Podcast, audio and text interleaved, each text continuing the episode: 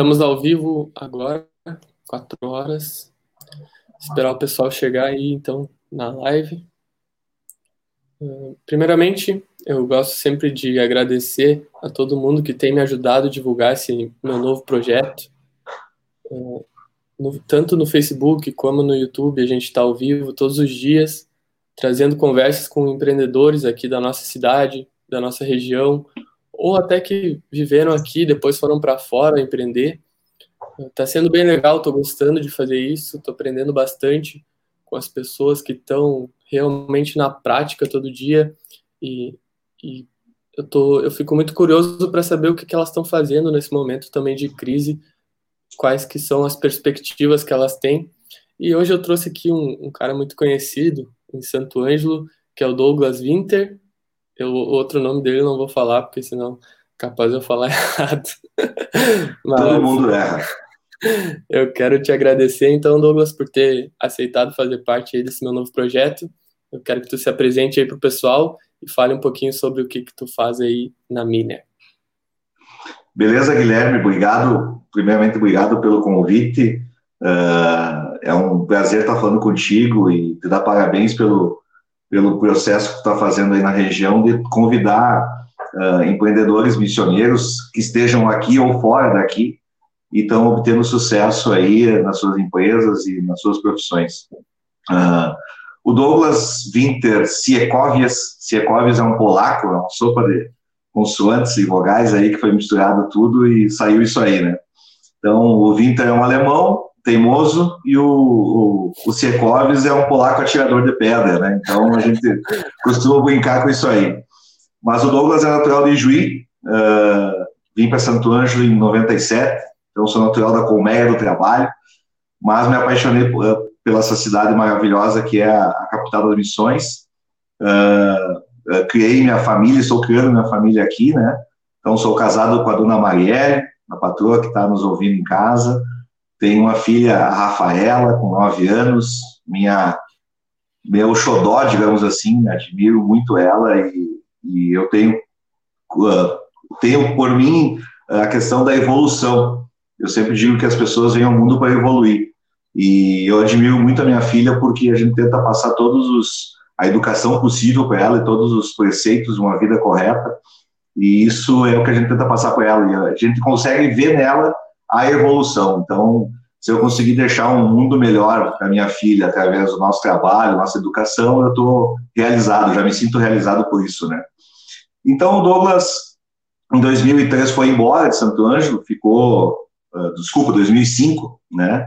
Ficou aí um tempo fora da cidade, foi morar em Cascavel, no Paraná, né? Uh, trabalho, trabalhei numa numa empresa multinacional e comecei aqui em 2003, 2005 eu fui promovido e fui a Cascavel a desenvolver uma liderança numa equipe de vendas, né? Então, depois acabei voltando para cá em 2009 para montar a Miner junto com meu sócio, o Magnus, junto com a minha esposa, Marielle, né? Então, o Magnus hoje toca a parte comercial em Porto Alegre, uh, cuida da parte de vendas, e aqui nós temos nossa sede administrativa, toda a logística, a operação toda é feita a partir de Santo Anjo, nossa matriz é Santo Anjo, então todos os impostos, toda a arrecadação fica aqui no município e a gente tem muito orgulho dessa cidade e gosta bastante daqui, principalmente de empreender.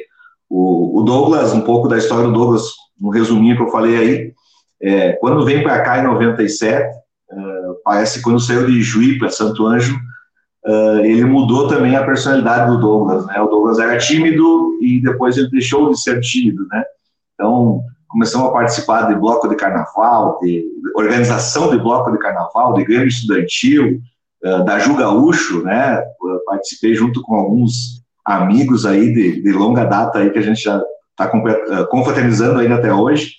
E sempre gostou disso. Fui empresário de banda, né?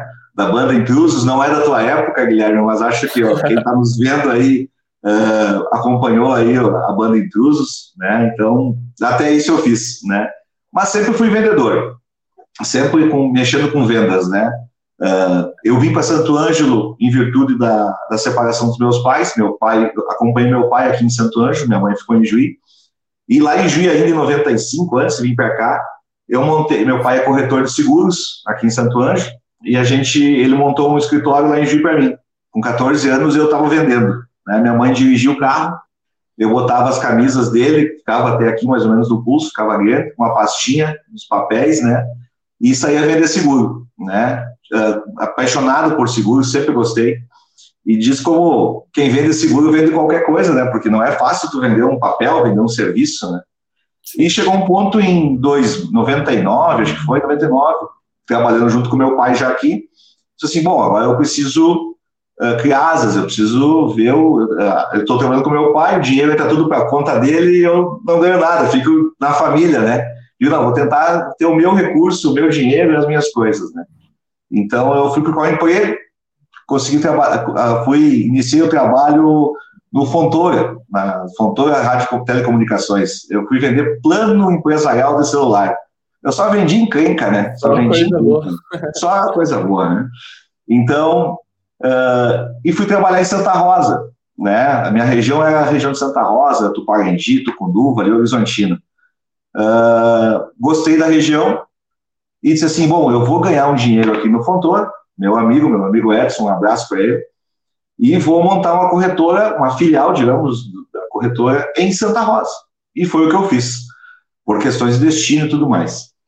Uh, montei em Santa Rosa a corretora, tivemos sucesso, grandes clientes, só que, mais uma vez, chegou num momento que eu estava tendo um gasto muito alto, eu não queria ir morar para lá, porque justamente era apaixonado por Santo Anjo, e disse assim, bom, agora eu vou fechar a corretora e vou uh, atender de longe só, não preciso estar tá indo a todo dia a Santa Rosa ou com um escritório fixo, né? E daí então surgiu de novo aquela dificuldade de, bom, estamos de novo numa empresa familiar, onde eu sei que o Guilherme também está numa empresa familiar junto com o pai dele, Giovanni também ali na, no hotel, e a gente tem que saber separar muito bem, né, uh, essas questões. Então a gente está uh, comecei a pensar, bom, vou buscar de novo um emprego fora. E daí surgiu essa empresa multinacional, Uh, comecei como vendedor na região de Santa Rosa, fiquei até 2005, ah, tive grandes amigos uh, que formei naquela região ali, e surgiu a oportunidade de ir para Cascavel numa gerência. Fui para lá, e aí sim começar a vender produtos, algo palpável, né? não só serviços que eu estava vendendo. E daí surgiu a, a empresa, surgiu a ideia de montar um negócio no mesmo ramo, mas com produtos diferentes, com um perfil de trabalho de pessoas diferente, e foi assim que surgiu a Miner, né? Uh, ela surgiu junto com o meu ex-chefe, hoje meu compadre sócio, né, o Magnus, e a gente começou a trabalhar. E depois de um tempo, uh, questão de um ano, a empresa estava indo bem, começou a meus ex-vendedores, que eram funcionários também dessa empresa, a buscar a trabalhar conosco. E nós, não, nós montamos um negócio para nós, não queremos uh, se envolver muito nessa questão aí, e as empresas e tudo mais. Só que eles começaram a sair dessas empresas também nos procurar. E a gente, então, então agora que tu está fora, a gente pode conversar, vamos ver como é que é, como é que funciona. Mas não foi fácil, a gente começou no fundo de casa, uh, achava que era comprar e vender, né? e não é só isso, tem uma série de outras coisas aí que, que aconteceram. Uh, e nesse meio tempo também me formei lá em Santa Catarina, uh, na UNOESC, né? conversando com, com o Guilherme antes, ele me falou que uh, é apaixonado por marketing, acho que nós vamos usar bem, porque eu sou apaixonado por marketing também. Uh, a Miner hoje uh, tem um sucesso que tem junto, a, a, acredito que os seus vendedores e a sua clientela, justamente por vender muito bem os nossos produtos e nós temos produtos de qualidade. Esse foi um dos, dos principais tópicos e linhas que a gente seguiu, dizer, vamos ter produtos com qualidade, e também vamos também vender muito bem esses produtos. Então, acho que esse é um dos nortes nossos aí da empresa, que ano passado completou 10 anos, hoje a gente emprega quase 40 famílias, né, e nos dá uma alegria muito grande ver que uh, muitas famílias se formaram dentro da Miner, uh, muitas famílias tiram o seu sustento graças ao nosso empreendedorismo no passado.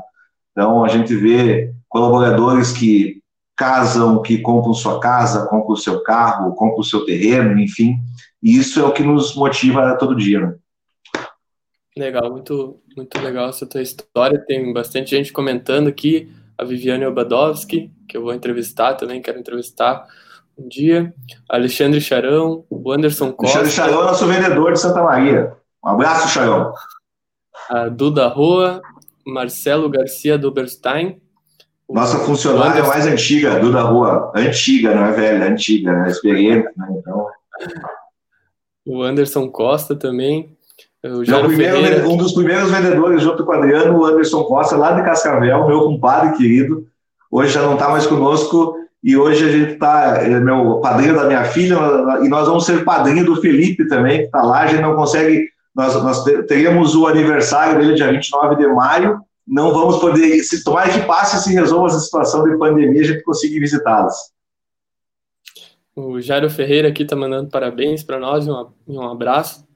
O Jairo Ferreira é o queridão, a gente é o queridão, ele fala que eu sou o queridão, então a gente, um abraço, Jairo, tudo é bom para ti aí. Guilherme Dutra Pinheiro aqui está falando também. Doutor Guilherme. Uh, então, Douglas, uh, acho que só para quem não conhece, faltou tu explicar um pouquinho mais sobre o que, que a Miner faz hoje. Como que tu descreveria a empresa de, de vocês? Bem, a Miner tem hoje 8 mil itens, né? uma linha completa de mais de 8 mil itens. Até a gente fez, eu fiz um mini showroom aqui, Guilherme, não sei se tu consegue ver aqui, ó. Então a gente tem... Uma propaganda uma propaganda, né? Estávamos falando de marketing antes, se nós não fizer isso, né? Salim não vende, né? Uh, nós temos aí uma linha com 8 mil itens na linha de fixação, parafusos, brocas, disco de corte, adesivos, silicones, vedação, impermeabilização, uh, álcool gel, álcool 70%, spray para limpeza geral, sabonetes bactericidas, enfim, a gente vai nos adaptando conforme vai o mercado, né? Uh, explicando um pouco, a Miner não tem, não é uma loja uh, aqui em Santo Ângelo, ela tem a, o seu CD, o seu centro de distribuição e faturamento aqui nas Missões, mas hoje ela trabalha com a rede de vendas nos três estados do Sul e via uh, web a gente atende o Brasil todo. Nós temos também nossa assessoria a vendas que faz a venda por telefone, ativa e receptiva também, né? Então a Miner hoje atende basicamente os três estados do Sul, com a rede de vendedores, de porta em porta, né? Os vendedores passam o pedido de forma online todo dia, é separado o material e todo dia a transportadora leva e transporta e, traz esse material para cá. Então, uh, essa é a Miner hoje. Então, desde um parafuso, uma graxa, um óleo, um lubrificante, a Miner tem hoje, nessa linha de 8 mil itens. E outra coisa que a gente tem também como, como uma virtude é uma agilidade da entrega, nós temos um índice de atendimento muito alto, 99% dos pedidos do que chega é faturado em menos de, de 24 horas. Então, nós temos um estoque uh, bem alto uh, que atende essa demanda de giro, digamos assim, dos clientes. Né?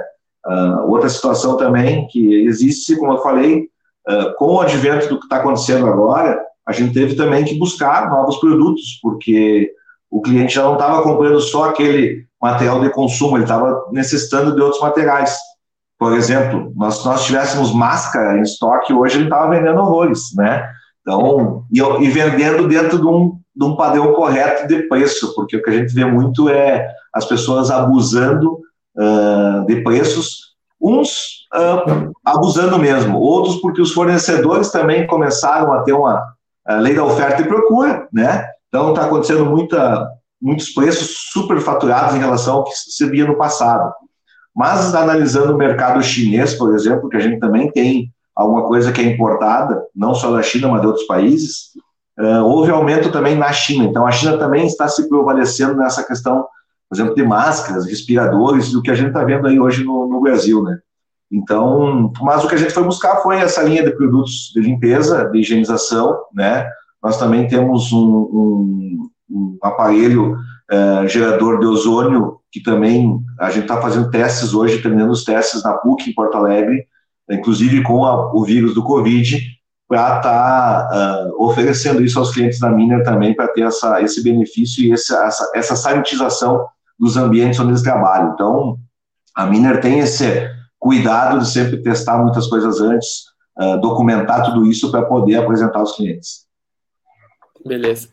E, e voltando um pouco ali para tua história, tu falou que tu começou a vender aos 14 anos, é isso, né? Exatamente. E Aquela tu... época era permitido ainda. E quando tu começou a vender, assim, tu já sentiu que era algo que, que tu tinha facilidade ou foi algo que, que tu foi ganhando na prática mesmo? Cara, eu costumo dizer, Guilherme, que os vendedores são natos, mas uh, com o tempo tu vai aprendendo que existem técnicas que você consegue transmitir também para as pessoas poderem fazer a venda e trabalhar. Então eu acredito que uh, eu desde o início percebi que era um caminho natural. Claro que isso aflorou mais, como eu falei, quando, quando eu vim para Santo Ângelo. Parece, não sei se foi uma questão de cultura, porque Ijuí está uh, muito, digamos assim, é mais uma cultura alemã. Existe toda a questão de colonização e tudo mais, mas aqui parece que é mais fácil a comunicação. Nós temos uh, uma facilidade de comunicação e vendedores que existem, uh, que tem existe facilidade. E em Santo Ângelo parece que isso eu consegui tratar melhor e trabalhar melhor também. Mas sou apaixonado por vendas e acredito que sim, desde do primeiro momento que eu vi. Sempre gostei de números, né? Então meu pai na época não tinha toda a tecnologia com os seguros e vinha com livros de planilhas assim de, de para fazer um cálculo de um seguro de um carro, enfim, de uma casa eram milhões de números, né? Eu brincava na escola com contas de dividir, fazia números absurdos, né? Trilhões, quadrilhões, assim por diante, e ia dividindo, multiplicando para brincar com os números. Depois ia para a calculadora para confirmar. Mas sempre gostei de matemática, sempre gostei de número, e a parte de vendas também foi para mim, acho que desde o início, sim, foi o que eu sempre quis fazer e gosto de fazer. E como é que foi essa, essa tua vida aí de vendedor que tu que tu tava vendendo aí pelo estado? É, é algo meio difícil, né, também para quem para quem depende. Cara, disso. eu acho que é, é, bem é bem difícil. Primeira coisa assim, também sou um pouco autodidata. Então, se tu me disser, olha, vamos fazer uma máquina de escrever nova, moderna, eu vou pegar e vou dar um jeito de aprender e fazer, né? Então, acho que a vida de vendedor, de viajante, é, tu fica longe da família muitas vezes, tu fica dias fora, mas ao mesmo tempo tu, se hoje se eu pegar e sair de Santo Ângelo, percorrer o Rio Grande do Sul, Santa Catarina e Paraná, eu tenho vários amigos em várias cidades, não, não fico desamparado em lugar nenhum, né? Então acho que isso é uma, uma coisa que a gente tem que saber. Uh, outra situação também que existe é, independente da empresa que você esteja, né? Se você hoje esteja na empresa A ou na empresa B, o que vale é o teu trabalho, a tua pessoa. Então, acho que essa, essa lembrança, hoje, por exemplo, a gente, se a gente for trabalhar ou for em outra empresa, concorrente ou não concorrente, enfim, eu tenho amigos, eu tenho clientes que uh, uh, gostam de falar com o Douglas, né? E a gente vai trabalhando isso uh, ao longo do tempo. Eu acho que esse é o grande mérito do vendedor. O vendedor tem muitas amizades, conhece bastante lugar e acho que também acho que é é, valoroso e o cara sempre tem que, principalmente o vendedor, ele é uma pessoa, como é que eu vou te dizer, Guilherme e amigos, é uma pessoa que traz, ela, ela proporciona boas notícias, né? Uhum. Então o vendedor tá, tem sempre uma novidade, tem sempre uma história para contar e ele é um papel, ele é um, um fomentador de boas notícias. Os vendedores têm que saber disso, eles têm que chegar com boas notícias, com uh, cases positivos, que eu acho que isso facilita bastante do que tu chegar uh, triste, enfim. Fica em casa. Está ruim do dia, fica em casa. Eu costumava brincar quando eu trabalhava em Santa Rosa, eu tinha tem um posto de gasolina que eu sempre abastecia lá, o posto do Júnior, do final do Júnior, Deus o tenha. Uh, eu ia visitar três, quatro vezes clientes de manhã, saía às oito horas, e estava meio atravessado, meio truncado. Assim: peraí, lá no Júnior era o meu porto seguro, digamos assim. Chegava lá, sentava, tomava uns dois mates com ele, de repente, ó, posso ir lá no, no fulano. Vou lá no fulano e a coisa fluía, sabe? A venda fluía. Eu acho que é muito essa questão mental também, uh, acontece bastante com o vendedor e com a rede de vendas. Uhum. Legal. E é bem louco também, porque uh, acho que aqui no Brasil essa profissão não é tão valorizada, né? É que na verdade. Até tem o, né? o, o Flávio Augusto, que é um dos um, um grande empresário aqui do Brasil, da WhatsApp, do Orlando City, ele fala assim que, que, quando o cara diz que é vendedor, a família meio que prende a respiração. Assim. Mas só que na verdade, tipo, ele até teve um, um passado como vendedor, ele diz que é uma das profissões que tu mais aprende, porque tu não tem meio que uma renda fixa, tu tem que estar tá sempre correndo atrás e buscando venda, daí tu aprende a tomar vários nãos também. Como é que Sim. isso fortaleceu assim a tua personalidade e, e te fez uh, melhorou assim o teu teu caráter também? O que, que eu vou te dizer, Guilherme? Uh, na realidade, as pessoas do Brasil dizem assim, né? Bom, não deu nada certo, vira vendedor. Vai ser vendedor. Ah, não consegui ser porteiro, não consegui ser carteiro, não consegui ser passar em concurso, não consegui ser bancário, o que vai ser? Cara, vira, vai pegar uma coisa para te vender e tu ganha dinheiro, entendeu? Uhum. Então, é, se for por esse lado da desvalorização, sim. Uh, e a grande questão do, do, do, vendedor, das vendas, é aquilo que eu falei. Eu acho que a, as coisas têm que ser mentais, tem que ter uma positividade, as pessoas têm que entender. E outra, o céu é o limite, né? Então, o vendedor é comissionado. Quanto mais eu vender, mais eu vou ganhar, mais eu vou trabalhar. Então a gente vê, claro que as pessoas têm, cada uma tem um número na cabeça. As pessoas têm, existe assim, bom, eu sou uma pessoa que vou ganhar mil reais, eu sou uma pessoa que vou ganhar cinco mil reais, enfim, tem um número na cabeça. E parece que quando chega naquele número a pessoa dá uma segurada. Eu acho que esses desafios a gente tem, os vendedores têm que estar se desafiando todo dia. Então acho que esse é, o, é a grande questão. O vendedor tem que se desafiar. Ele tem que propor nova, no, novos limites para ele mesmo. E a gente, eu tenho, a gente tem vários casos aí, já passou, sei lá, mais de 100 vendedores na minha mão aí, entre empresas, colegas e tudo mais.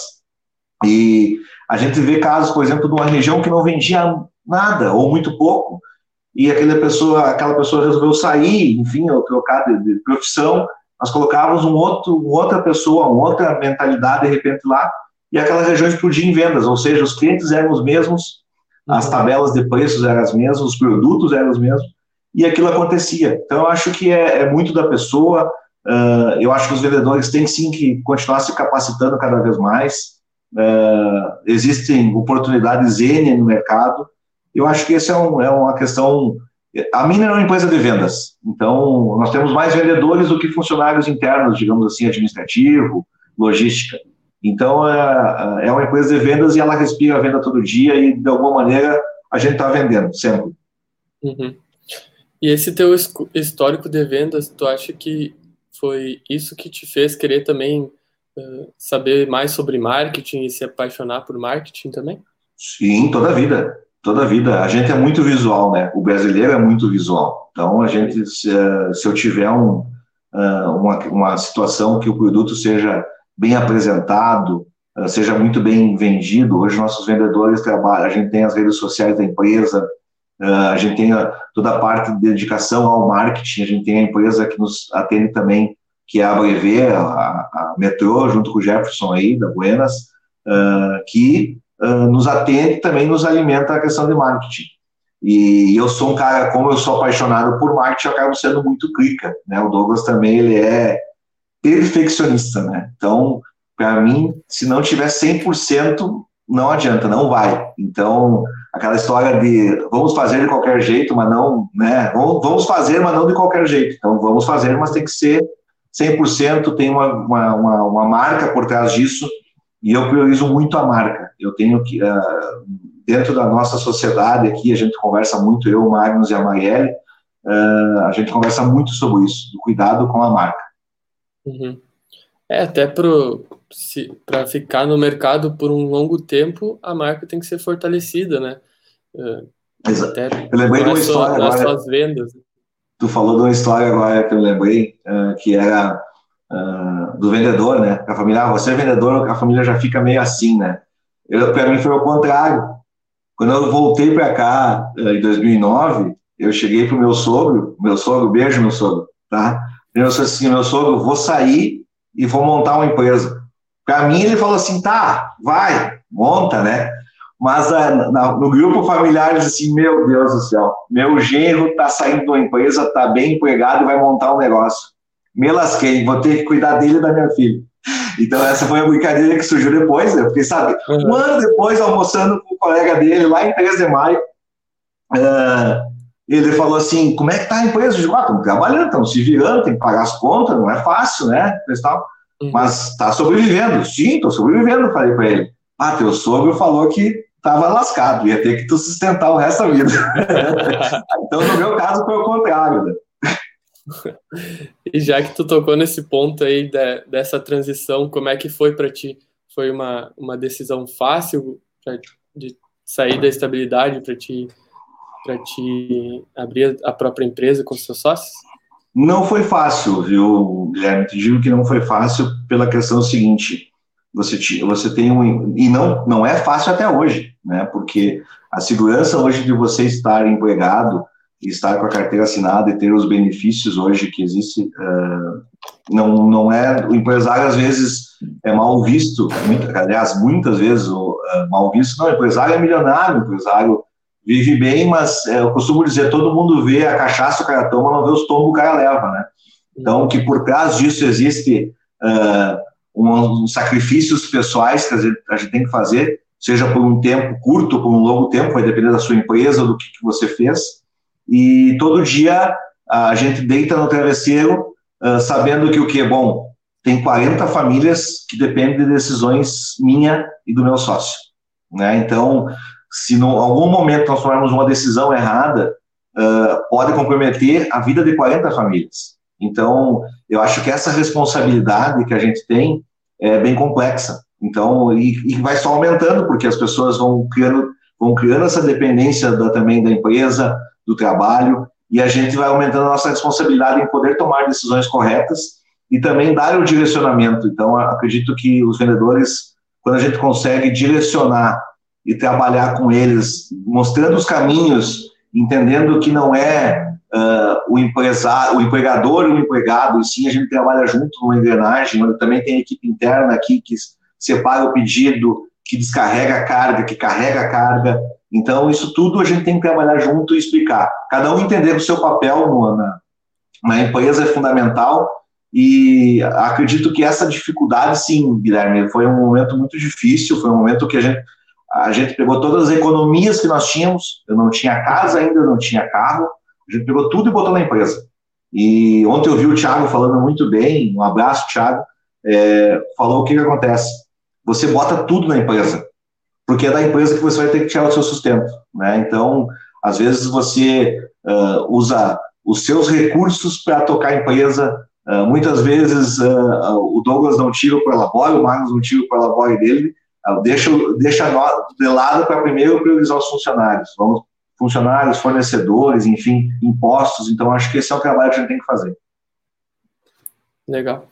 E, e como é que foi essa caminhada de vocês, de chegarem lá no início, de vocês investirem em economia de vocês, para chegarem onde vocês estão agora? Uh, uma das coisas que a gente fez no início, uh, Guilherme, foi a questão de ser muito transparente com os fornecedores que iam fazer uh, produtos, iam nos fornecer material e tudo mais. Eu fui a, eu brinco que eu fui a São Paulo em alguns fornecedores que a gente já conhecia há bastante tempo e eu costumava dizer que a Miner, ou, ou iniciando, é que nem a Lady Kate, só que ao contrário. A Lady Kate é uma personagem que tinha no Zorra Total, que ela tinha muito dinheiro, mas não tinha glamour, né? E nós éramos ao contrário, nós tínhamos muito glamour, não tínhamos dinheiro. Então a gente buscou parceiros, mas foi uma conversa franca, foi uma conversa de fio do bigode. Nós chegamos nos fornecedores, que hoje são os ah, fornecedores há uma longa data, e falou: Olha, eu preciso da tua ajuda, nós estamos começando, não temos muito recurso, nós estamos contando aqui com o apoio de vocês, como é que tu pode me ajudar? Um prazo, enfim, uma, um produto novo, um diferencial de preço, alguma coisa. E a gente teve bons parceiros no início e isso também ajudou a Miner a, a ter sucesso. Então, acho que essa questão do histórico nosso de sermos uma, uma pessoas sérias, pessoas corretas, uh, que andam sempre dentro de uma linha correta, eu acho que isso é o fundamental e isso nos ajudou no início também. Então, uh, eu, sempre, eu sempre brinco que uh, as pessoas falam, ah, não, mas o Douglas, o Magnus, enfim, a empresa sempre teve bem, coisa e tal. Uh, e no início, o Douglas, quando começou lá atrás, se quebrou antes de começar a ter empresa. Então, eu acho que essa experiência de ter problemas financeiros no início, quando o Douglas, como formação de pessoa, eu, eu prometi nunca mais ter esse tipo de problema. E graças a Deus não tenho esse tipo de problema. Então, acho que isso me moldou, né? Uh, inclusive, meu sócio, uma vez, ele, ele me emprestou dinheiro quando eu estava mal. Na época, nós éramos apenas colegas, né? E isso também, eu e ele temos essa relação de confiança que isso acabou uh, gerando essa cumplicidade entre nós aí. É uma história muito boa.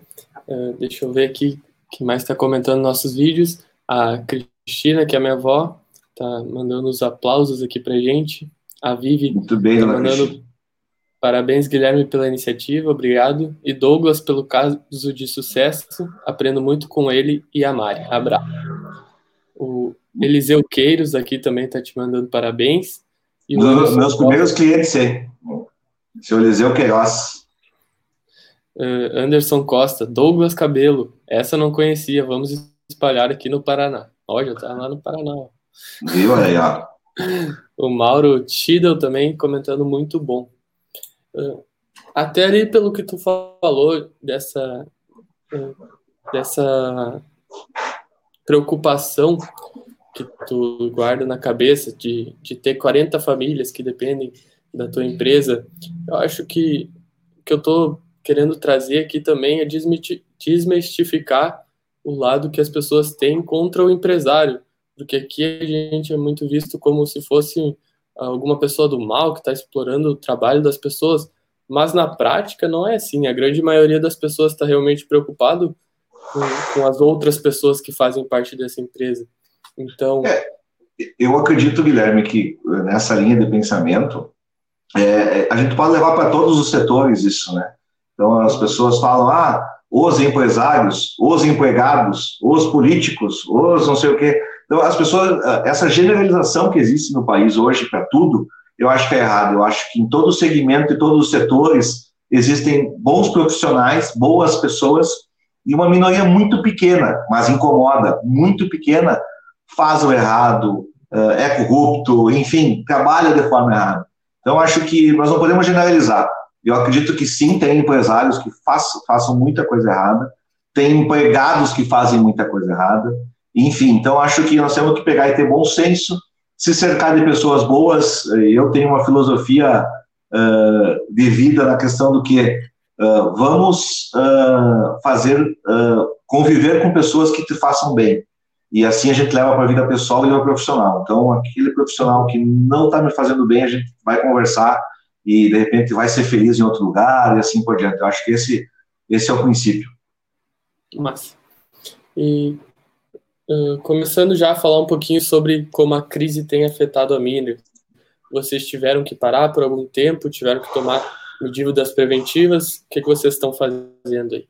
Sim, sim, Guilherme. Nós, uh, no dia 18 de março, a gente já enviou máscaras para os nossos funcionários, para os nossos vendedores, para os nossos internos também, para já esperando ter uma, uma, uma possível obrigatoriedade, mas também por precaução, né? Então nós paramos no dia 20 de março até o dia 31, retornamos dia 1 agora, onde era possível retornar.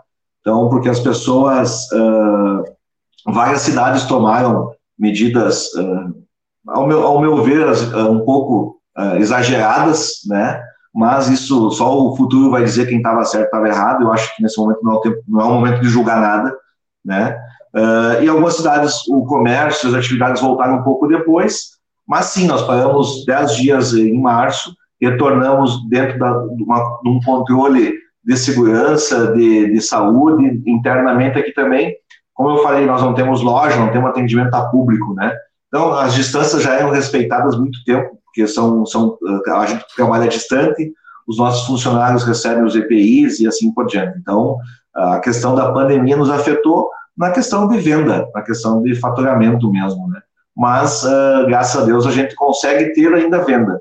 Tem muitas empresas que estão paradas, a gente vê o ramo, por exemplo, uh, de, de, eventos, né? Então, pessoa que trabalha com, com restaurante, com, que teve que mudar toda uma, uma sistemática, a pessoa trabalha com formatura, com shows, enfim, a gente está vendo a live que nós estamos fazendo aqui, provavelmente existiria, mas não teria, uma, de repente, uma, uma visualização tão grande.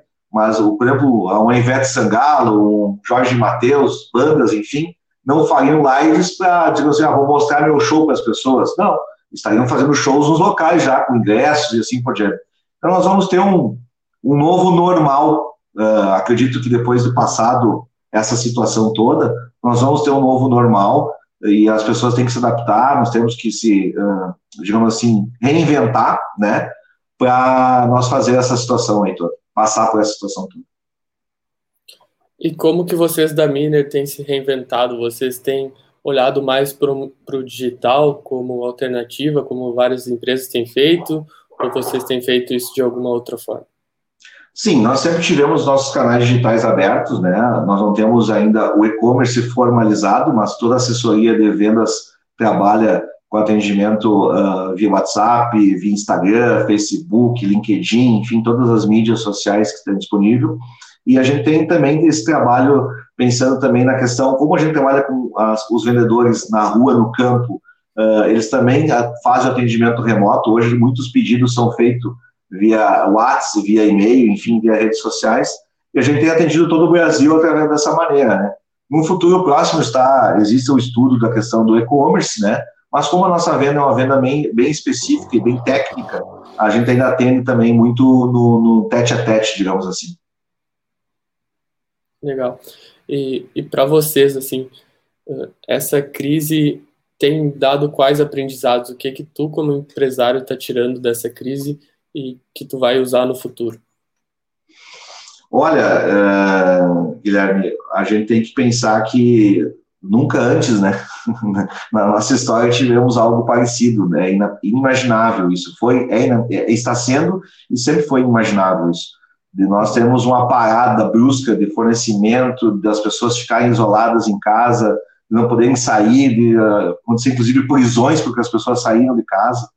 Então, eu acredito que os empresários e também acredito que todas as pessoas no geral vão ter que ter mais cuidado, vão ter, a gente acho que passou por um processo de uh, uma nova cultura, né, de, uh, na realidade a higienização sempre devia existir, sempre deveria existir os cuidados com limpeza e tudo mais. E agora parece que veio isso para mostrar, olha, isso aqui tem que acontecer para vocês aprenderem a ter uma, essa cultura da higienização, da limpeza. E o que a gente sente muito falta do brasileiro mesmo é essa questão da, da amizade, da, da, confraternização pessoal e tudo mais. E os empresários, acredito que sempre, nós vamos ter novas oportunidades de negócio com isso que está acontecendo, uh, nós vamos ter novas opções de negócio com isso que está acontecendo, e acho que, uh, como falou o CEO da Quero Quero, que foi o, Furukawa, ele falou muito bem, nós não estamos numa guerra mundial, nós vamos ficar cinco anos guerreando e dando tiro e tudo mais. É um período curto, vai passar, nós temos que cada um dar a sua parte, fazer a sua contribuição, né?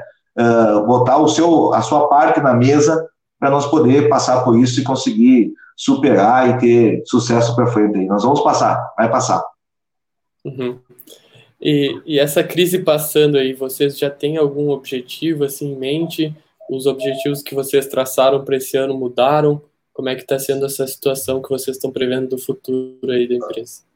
Como é que eu vou te dizer, Guilherme? Nós estávamos, por exemplo, nós estamos construindo, terminando a nossa obra, a nossa sede nova aqui em Santo Ângelo, né? Então, a gente eh, adquiriu essa área já no final de 2018, iniciou a construção em novembro, era para terminar agora no final de abril, nós tivemos que dar uma segurada por motivos de fornecimento de materiais. A gente também está tentando ver a luz no fim do túnel, para onde vai caminhar. Uh, fora isso, não, não chega só a pandemia, nós temos um problema, uma pandemia política no país, onde as, as pessoas estão, os nossos governantes estão brigando no meio de uma situação caótica que já existe, e tudo pelo poder. Então, acho que no momento que as pessoas começarem a pensar um pouco mais no Brasil, no país, na população, as coisas vão mudar. Então, para esse ano, nós tínhamos a previsão de inaugurar agora, final de abril, vai ser postergada essa inauguração e essa mudança. A obra está, vamos dizer, 80% pronta, né? Então, esse é um grande uh, objetivo para esse ano, vai ser cumprido mais tarde, né? E aqui, todo mês a gente tem lançamentos, né, de produtos, de novidades e tudo mais. Então, esse planejamento continua, se mantém. Nós, temos, nós estamos contratando novos vendedores, nós temos, inclusive, é um treinamento permitido, porque são só três pessoas, não são 30, né, que não é permitido uhum. de, do decreto, dos decretos.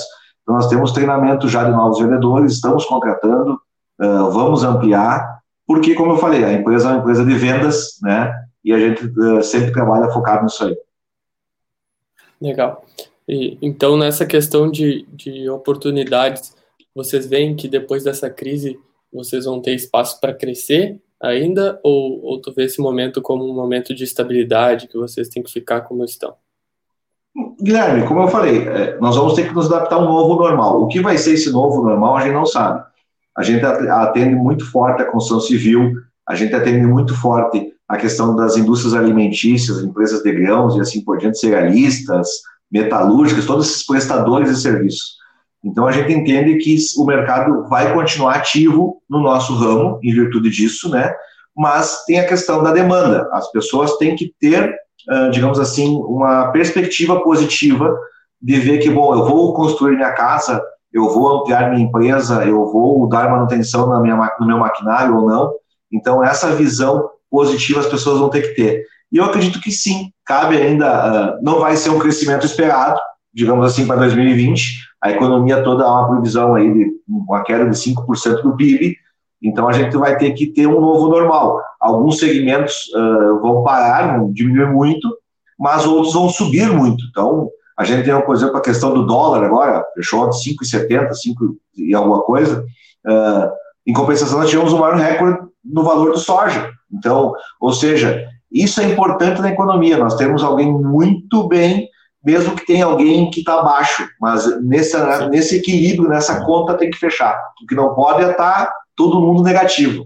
Aí nós temos uma depressão forte aí, mas isso não está acontecendo. Nós estamos vendo segmentos crescendo, mesmo com toda essa questão da pandemia, mas nós temos segmentos que estão muito abaixo que vão recuperar ao longo do tempo, seja esse período, três meses, seis meses, um ano, dois anos. Cada um vai ter que se adaptar. Então, a gente já vê empresas se adaptando. Vamos dar um exemplo dos restaurantes. Bom, o restaurante só tinha atendimento a público, agora eu vou fazer teleentrega, eu vou ter o takeaway e assim por diante. Então, acho que isso é importante. As empresas têm que se reinventar. Vão ter um custo maior, vão, as demissões já estão acontecendo, né? Que é um ajuste de mercado. Uma vez um, um empresário de Santa Rosa uh, deu uma palestra para um grupo aqui de empresários de Santo Ângelo e falou, uh, numa crise, na crise de 2008, inclusive, ele tinha 330 funcionários, ele demitiu 300 e as pessoas foram cobrar ele, poxa, você demitiu 300 funcionários. Ele falou, não, eu salvei 30. Então, foi a, essa visão que às vezes a gente tem que ter. Uh, no momento que ele salvou os 30, ele manteve a empresa aberta, funcionando, operando.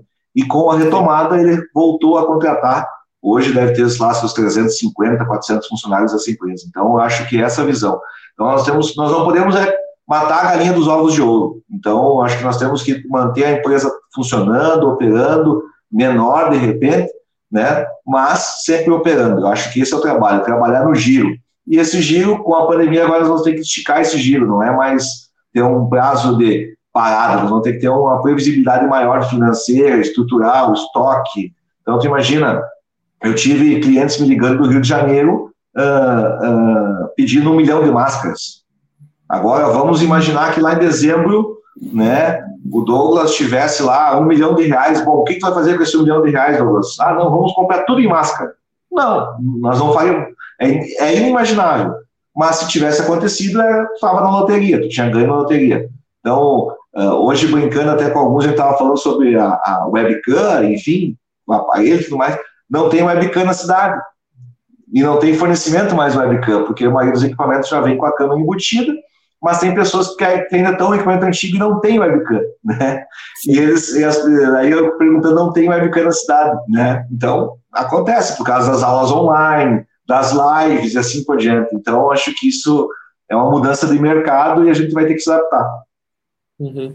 É, é bom dizer também que na economia o dinheiro continua o mesmo, né? Ele só troca de mãos. Tem alguns que vão crescer e outros que vão ir para baixo. Exa exatamente, exatamente. Eu quero agradecer então a todo mundo que está nos acompanhando. A, a Thales Menezes está mandando aqui parabéns, Douglas, por essa empresa que conheci no início e pude fazer parte da sua equipe. Sucesso sempre para vocês.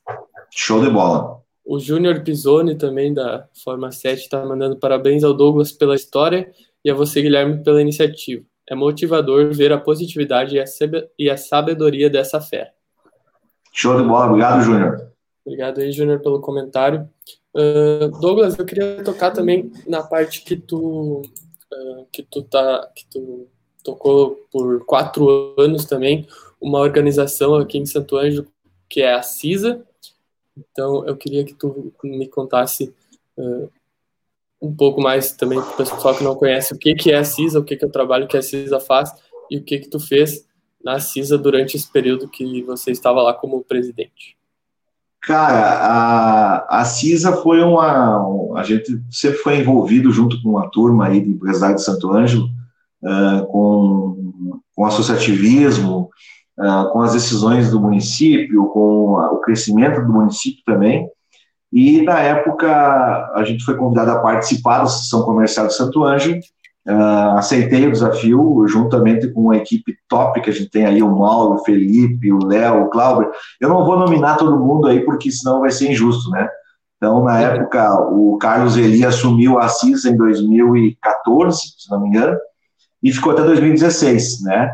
O Carlos é meu compadre, está em São Borja hoje, e antigo gerente da Rompar aqui em Santo Anjo.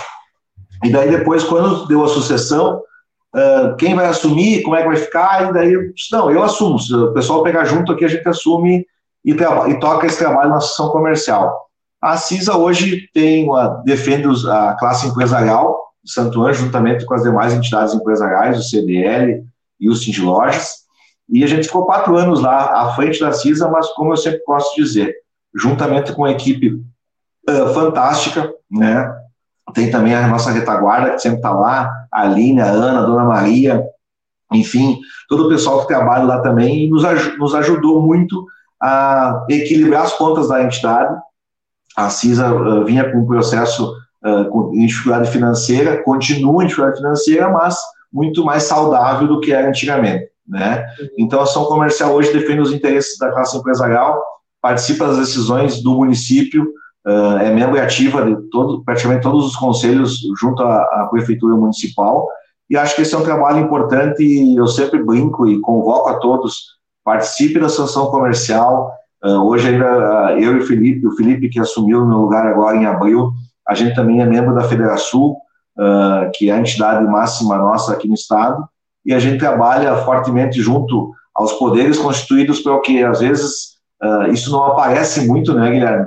Mas são decisões que são tomadas por parte dos governantes, deputados e coisa.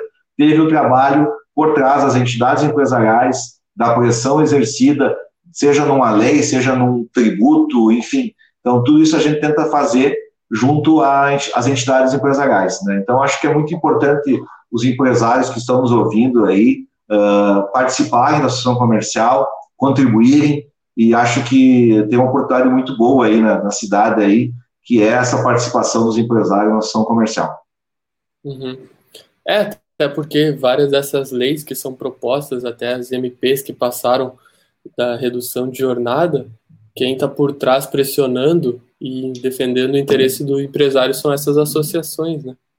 Exatamente. Então, esse, esse trabalho de, de, de divulgação, de, de, discussão das leis e dos, de como vai funcionar a, o tributo ou a, a, redução de jornada passa pelas entidades empresariais e também as entidades laborais. Então, acho que isso é importante as pessoas uh, saber disso uh, e trabalhar por isso também, entender que por trás dessas decisões tem pessoas uh, trabalhando pelo todo.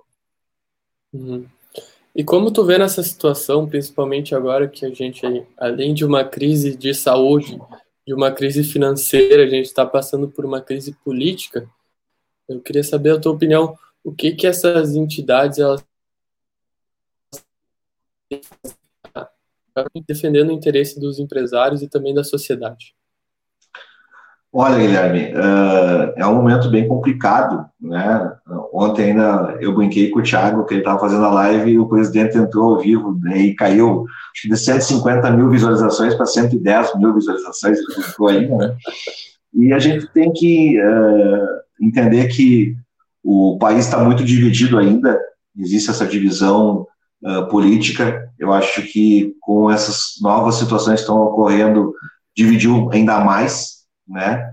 Eu acredito que no momento que as pessoas entender que quem tem a força é o povo, as pessoas que trabalham, que geram riqueza, seja você empregador ou empregado, é você que é o pagador de impostos, é você que gera esse recurso.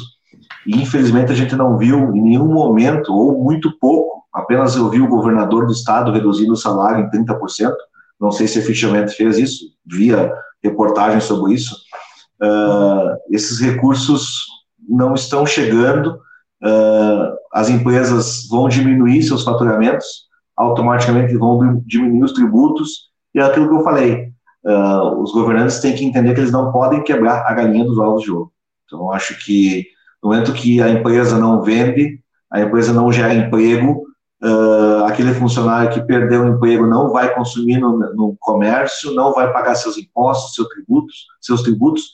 Então, acho que é um momento, como eu falei, de cada um dar a sua participação, entender. Acho que a, a palavra de ordem é empatia, né? Se colocar no lugar do outro e tentar definir a melhor situação. Vamos resolver, vamos conversar de que maneira a gente pode se ajudar nesse momento.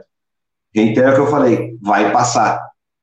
Quanto mais rápido a gente se entender e as coisas acontecerem de forma sadia e correta, todo mundo sai ganhando. Eu acho que é uma engrenagem, todo mundo tem a sua participação nisso aí, e a classe política também tem que entender isso. Eu acredito que muitos já estão entendendo, só que na prática a gente não está vendo isso. A gente vê somente aquilo que uma imprensa de repente está vendendo a ideia.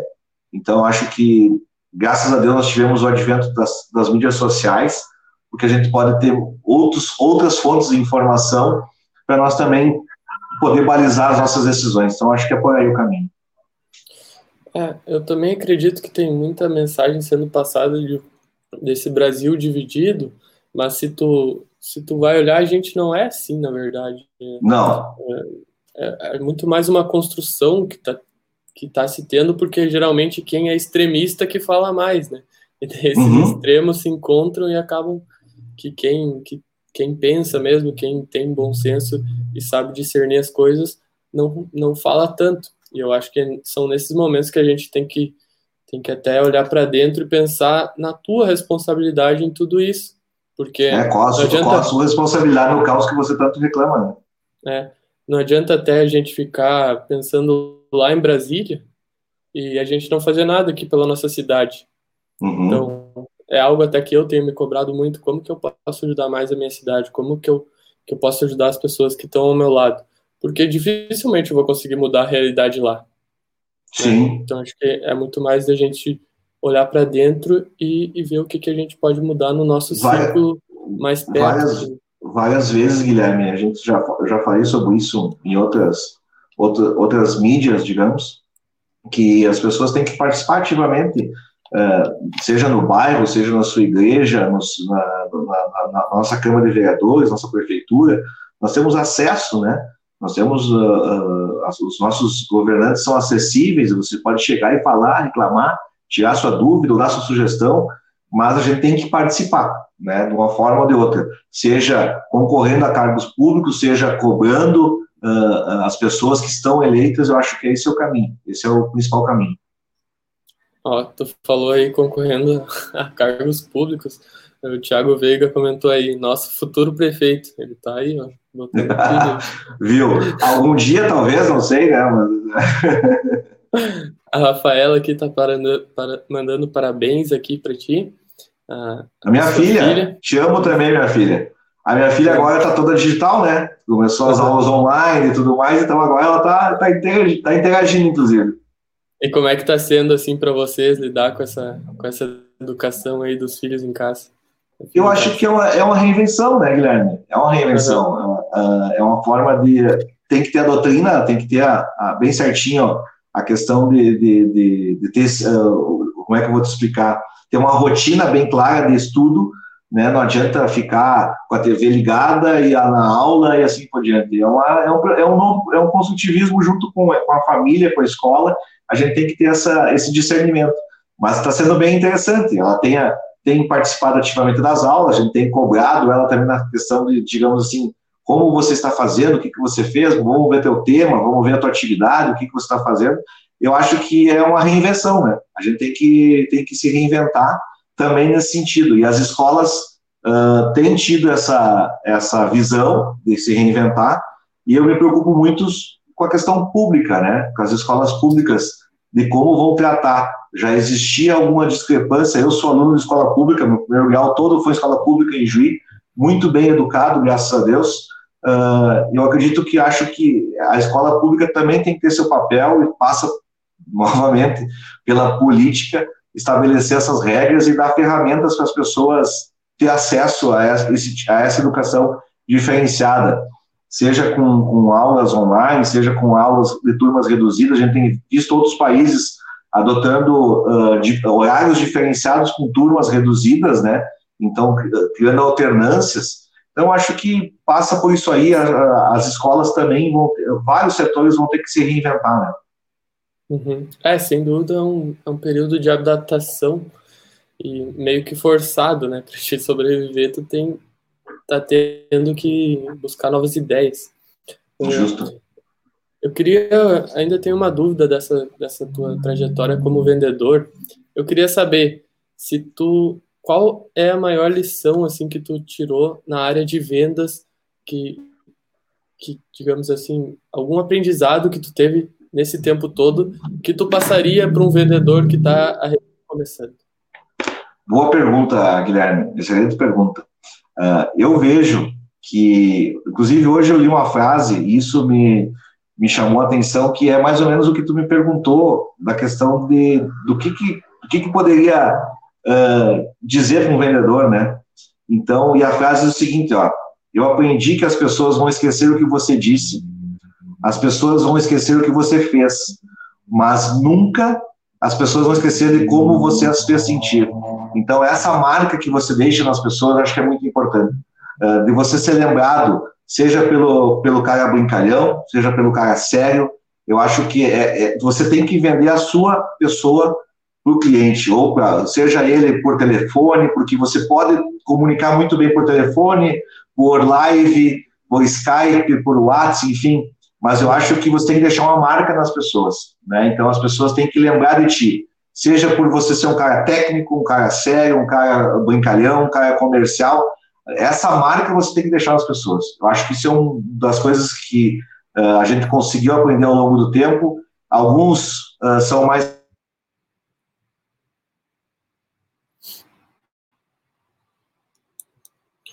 Douglas, acho que deu uma cortada aí na, Cortou aqui a imagem para mim, eu não estou conseguindo te ouvir. Alô, tá me escutando agora? Agora sim, pode retomar. Então tá. Então, não sei onde parou, mas enfim, a, a, tem que deixar uma marca para as pessoas. Você tem que ser, entrar na, de alguma maneira, deixar aquela lembrança do Douglas, do Guilherme na mente das pessoas. E isso tu vê que também tu conseguiu aplicar na tua empresa? essa, essa lição que tu aprendeu como vendedor, tu acha que tu conseguiu aplicar na marca de vocês aí na Miner? Acredito que sim, Guilherme. Uh, eu, o Magnus e a Marielle, desde o início a gente sempre teve uh, essa estratégia bem focada do marketing, que acho que isso é uma questão de marcar presença, é ter uma marca positiva. Então a gente tem as balinhas, todo cliente sabe que a Miner dá as balinhas, agora a gente manda de uma forma diferente na Páscoa nós tínhamos os confetes, né, que os vendedores iam entregar nas visitas. Então agora a gente está mandando junto com o pedido, justamente para evitar essa questão do passar de mão, de entrega. Então foi isso, para nós foi uma ruptura, né? Nós, há 10 anos a gente fazia isso, de entregar a balinha, de criar relacionamento, enfim. Eu acho que essa é a forma que a Miner adotou, de criar um relacionamento positivo e ser lembrado pelo cara da balinha, a empresa da balinha e assim por diante e sempre inovando. A gente trabalha muito com brinde, muito brinde diferenciado, é, faca, espeto, cuia, térmica, enfim. A gente, tem, a gente trabalha muito. E principalmente, né, os clientes levam a nossa marca para casa. Né? Então, as pessoas ganham brinde e estão usando a marca nossa. Nós temos o nosso mascote que está aqui no canto, ó, o, o, o mascote, o Manny, tá? que é um castor que a gente escolheu justamente por ser esse animal que cuida da família e constrói a sua própria casa. Então, isso tudo foi pensado e foi uh, imaginado para justamente criar esse relacionamento com a clientela. Legal. E outra pergunta também de lições que tu aprendeu nessa tua caminhada como empresário de vocês aí na Miner. Uh, o que que tu diria para ti mesmo uh, que quando tu estava começando a empresa? Qual lição que tu acha que é a mais importante que tu aprendeu nessa caminhada aí? Bom, Guilherme, acho que tu tá indo muito bem como entrevistador, tá? Tu tá fazendo boas perguntas aí e tem me pego de surpresa algumas vezes. O que que eu diria pro Douglas lá no início? É. Confia no teu trabalho. Eu acho que isso é o principal. Acho que a gente tem uma, um, uma confiança muito grande naquilo que a gente faz. Então, acho que acredito muito que tudo que a gente inicia, a gente termina e como a gente falou antes ali da CISA e outras coisas que a gente participa na cidade, quando a gente entra, a gente entra para valer e para trabalhar. Mas principalmente a gente tem a nossa segurança é no nosso trabalho, no nosso sentimento. Então acho que eu, eu diria isso, confia no teu trabalho. Eu acho que isso daria bastante força para mim lá no início. Beleza, confiar no seu trabalho. Muito bom. Uh, a gente já está em uma hora aqui de live. Uh, Douglas, eu queria que tu, que tu deixasse uma, uma mensagem final aí para o pessoal. Pode falar o que tu quiser falar aí para todo mundo que está nos escutando. Uh, eu acho que eu já até eu tinha preparado aquela frase ali que tu me perguntou ali que é deixar a marca das pessoas, uh, mas tem outra questão que a gente que eu gosto muito também de falar é agradecer sempre, né? Então eu acredito que nada acontece na nossa vida por acaso, isso que está acontecendo no momento não é por acaso, de repente nós precisávamos passar por isso para refletirmos a nossa forma de trabalho, a nossa forma de conviver com as pessoas, de viver em casa, em família. Então, acho que principalmente é agradecer sempre. Deus acima de tudo, enfim, a gente tem que pensar sempre que existe um bem maior e as coisas acontecem porque estavam predestinadas a acontecer e você tem que saber trabalhar com isso e refletir sobre isso. Acho que o agradecer é fundamental. Beleza. Vou, vou ver aqui quem mais está comentando. O Valderi C. Opolins, que está mandando aplausos a gente. Nosso vendedor de Santa Rosa. Antônio Macedo. Parabéns, Winter. Boas práticas em vendas. Meu ex-colega de empresa lá, lá de Ribeirão Preto, hein? Josimar lá de Ribeirão Preto. O Anderson Costa está aqui novamente comentando. Parabéns, compadre Winter Guilherme. Estava trabalhando até para esse tempo para ouvir vocês. Muito bom. Agradeço. Show de bola. Ó, viu? Eu estava falando antes, Guilherme. Os caras param de trabalhar para ver o Facebook, hein? Meu. Estão meio sem fazer nada no trabalho, né? Para é, dar uma olhada. Exatamente. Então, eu quero então te agradecer, Douglas, por ter aceitado fazer parte desse meu novo projeto que eu estou começando. Eu quero agradecer a todo mundo que nos acompanhou aqui. A gente teve uma audiência muito boa, bastante comentários. Sem dúvida, eu consegui aprender muitas coisas aí contigo e com a tua história, tá bom? Agradeço muito mesmo. Guilherme, eu que agradeço pela oportunidade, quero agradecer a todo mundo que comentou aí, tem os corneteiros de plantão, o Douglas é um cara sempre muito brincalhão também, não perde uma boa piada também, então eu quero agradecer a todo mundo que está nos, tá nos ouvindo e nos vendo nesse momento e vai ver depois também aí no podcast também. Parabéns, Guilherme, pelo teu trabalho. Eu acho importante nós contarmos histórias inspiradoras, todas que eu já vi aí no, no teu canal, e tenho certeza que boas histórias virão também aí. A gente está inscrito já e vai acompanhar e desejar muito sucesso a vocês. Beleza, muito obrigado então, obrigado a todos e até amanhã. Eu vou estar ao vivo às 4 horas no YouTube e Facebook novamente, tá? Valeu!